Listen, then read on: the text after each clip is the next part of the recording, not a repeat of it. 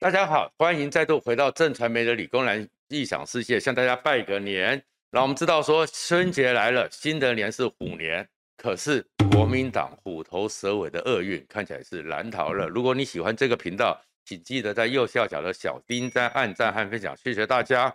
我们这种已经有点上年纪的人了，慢慢对人生哦，对世界有点感悟。我们常常会发现一件事情：怎么来的就会怎么去。而这样一个怎么来的怎么去，恐怕就是二零二二年，甚至于有香港的算命家算出来，民国一百一十一年，国民党会寿终正寝。为什么会这样讲呢？因为国民党这样一个其实可以列为世界民主化过程中的一个奇迹政党，他恐怕真的这次难逃厄运了。如果他没有做任何的改变的话，国民党的麻烦真的很大很大了。为什么这么讲呢？国民党这个党很特殊的在哪里？就是说，它是在第三次世界上的第三次民主化、第三波的民主浪潮里面，被世界列为一个奇迹。因为在一九七四年起来的第三波世界民主化的过程中呢，很多威权政党在那民主化里过程中都垮了，都倒了，然后这些国家都正常的顺利的进入民主化。而在台湾的特殊，为什么全世界对台湾那么的民主过程？充满了好奇，非常的向往，或觉得说非常不可思议，就是台湾在那个过程中几乎没有流血，没有一颗子弹，所以叫做临近革命的完成了民主化。而过去在那个状况，在一个威权时代的威权政党，竟然也在那个民主化过程中还继续存活下来。可是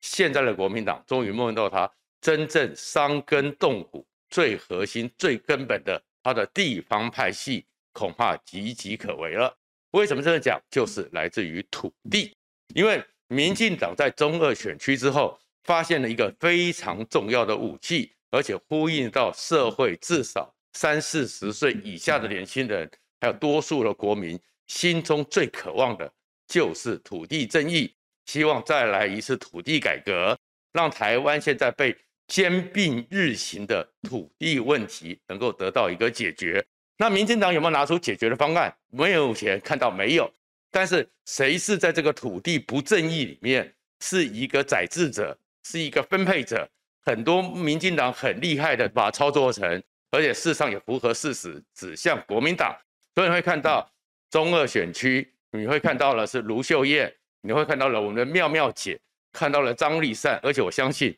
未来一年一直到十一月二十六号投票之前。这样的一个用土地正义当成屠刀斩杀国民党地方根基的能力，和这样的作战会源源不绝。而此时此刻，国民党如果毫无招架之力，恐怕他们的侯友谊也不行了，他们的韩国瑜也不行了，他们的蒋万安也不可能万事平安。而朱立伦会在大家的拥护之下做到十一月二十六号，然后国民党就垮了。其实土地正义里面最重要问题是，大家会看到很多东西是侵占国土、窃占公有地，然后都市计划变更里面被一个特权遗世图利，这些问题都是土地上的状况。可是这里面最讽刺的是说，国民党能够在台湾立足，作为一个外来政权，而且经过了二二八以及后来的白色恐怖清乡，竟然也曾经在台湾，而且确确实实。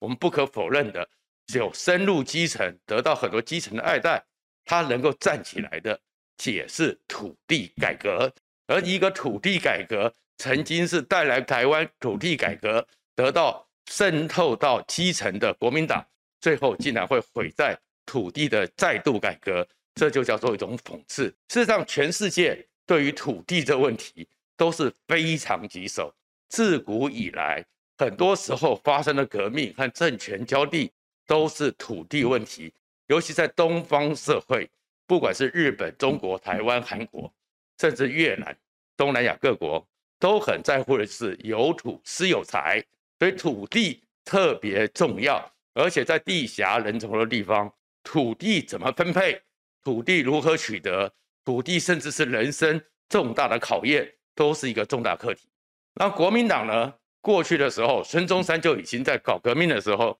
就喊出了这个问题，叫做“涨价归公”，要平均地权。可是，在大陆上，国民党从来没有做到，所以最后整个毛泽东用杀土豪分田地得到了政权。那来到台湾之后呢，国民党确实完成了一次世界各国都很关切，也在研究台湾的第一次土地改革。而这第一次的土地改革，虽然有一些台湾的传统乡绅、台湾的一些士绅受到了伤害，但是多数的人民是获利的，所以国民党也因此在台湾站稳了脚步。可是慢慢的，国民党后面呢，就开始豢养这些地方派系，所以在土地上的问题越来越多，而且最重要的麻烦是在说，国民党对于土地改革后面虽然也发现问题，一直没有诚意去解决。一直去依赖地方派系，放纵地方派系，终于会到了今天，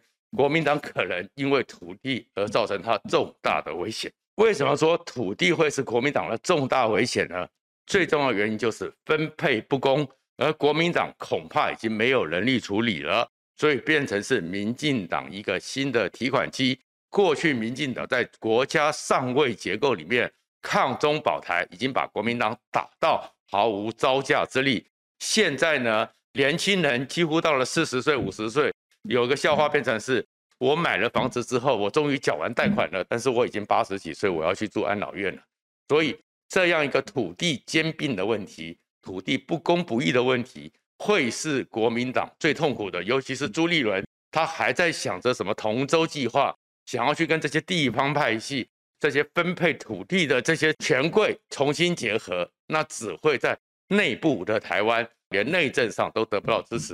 事实上呢，整个台湾的土地政策，是一个非常复杂的问题。我们呢，过去的台湾从四百年前过来到现在为止，它跟很多的土地的问题更复杂，是台湾地狭人稠，地狭人稠之下，人口呢，从过去的一百万、两百万。到了二战之后六百多万，然后因为那个整个一九四九的大迁徙，八百万、九百万到现在两千三百万，这么小的土地里面挤了这么多人，而且东方人都很在乎土地是财产，要传承给祖地，所以事实上，台湾每一寸土地都是有人的，都是有主的。可是都是有人，都是有主之后，当台湾进入现代化的时候，全世界开始进入一个 urban 都市规划，越来越都市化的时候。怎么去做这个土地有限资源最好的运用？而且它是一个 use value，而不是一个不单纯只是一个 change value。这个制度的设计，一直是个难题。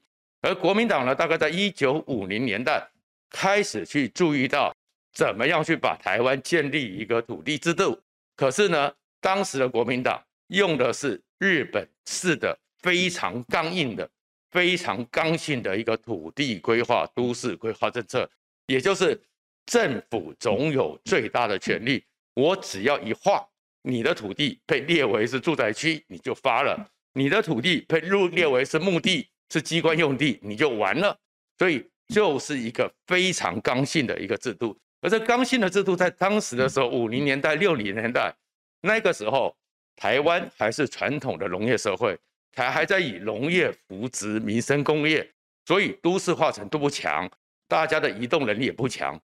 那时候就画了都市计划，从日本移进来这个制度，看起来没问题。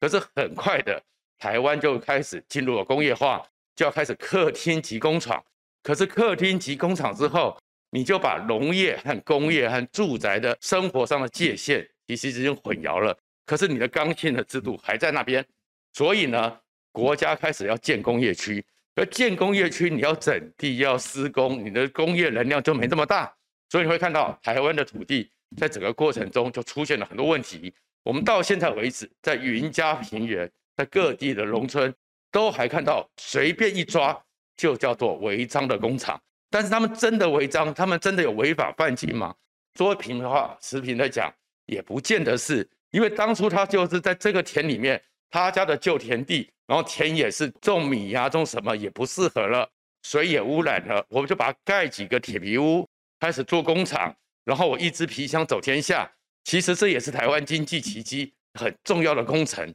然后只是因为在土地规划上，你当时在五零年代、六零年代的都市计划、区域计划里面，把它归为叫做农地，可是事实上它实际已经是工业用地使用。你要怎么办呢？还有很多时候你开始是建蔽率、容积率，你都没办法跟上时代。很多房子盖起来之后，你都不符合用，所以台湾的违建很多，违章工厂很多。那这个时候你就变成是一个政府制度的一个重大考验，因为你的法规制度看起来非常严谨，可是事实上你碰到这些状况之下，你会出了一个状况，太多人都不知不觉会受到法律。然后受到法律之后，政府如果没当当去解决这个问题，你就会变成是出很多状况之后，需要地方上有利人士来帮你瞧，帮你去处理。这个就是所谓的地方派系，因为他可以帮你去处理掉这个罚单，他可以帮你去市政府、县政府说啊，这个东西就把它放过去，然后或者是说现在累积这么多案子，把它往后排，所以是国民党的这个土地政策。没有跟上时代，在国民党威权时代里面，造成了地方派系的特许。而当面在上面的国民党有没有看到这个状况？有没有觉得他是有问题？有，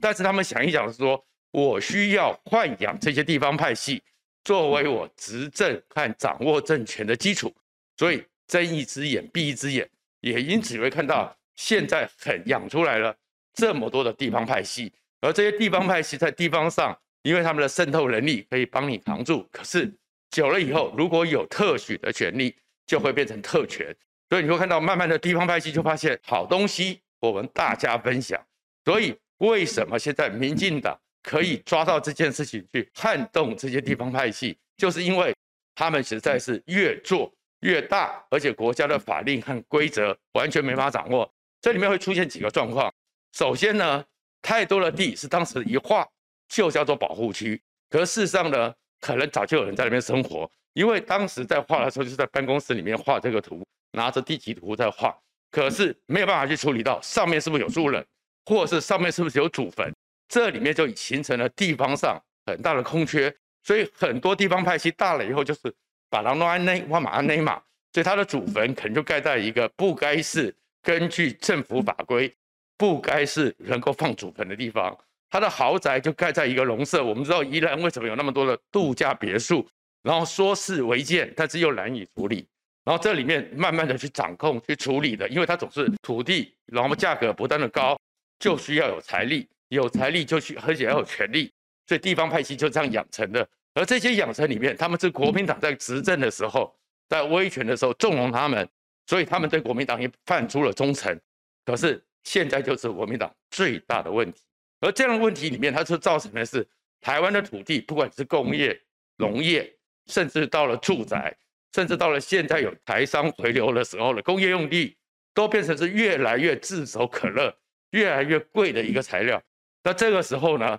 就会变成是这些掌握地方的权力的人，他们可以用这个权来换钱，就是一个军权城市。所以这样的情况之下，就造成更大不公。而社会上的不平已经在酝酿，而这个酝酿过程中，国民党没有能力去处理，国民党没有人去解决，就会造成依赖地方派系越来越依赖越深。那民进党呢，反而就是跟当时的国民党土地改革成功的主要要素一样，我跟他没有太多的利益纠葛。土地改革第一次能够成功，后来大家知道最重要原因就是。因为没有利益纠葛，跟地方上也没认识，这些土地也不是他们的，所以他们通常是比较严厉，也比较愿意定规则，而这规则比较公正。